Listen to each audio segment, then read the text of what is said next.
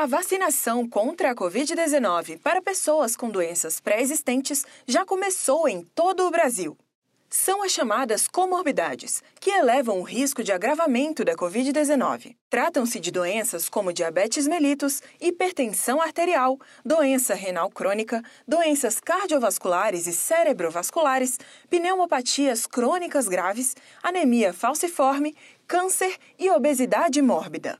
Essas pessoas deverão apresentar um atestado médico que comprove a doença. O governo federal alerta para a importância da vacinação, como explica o secretário executivo do Ministério da Saúde, Rodrigo Cruz.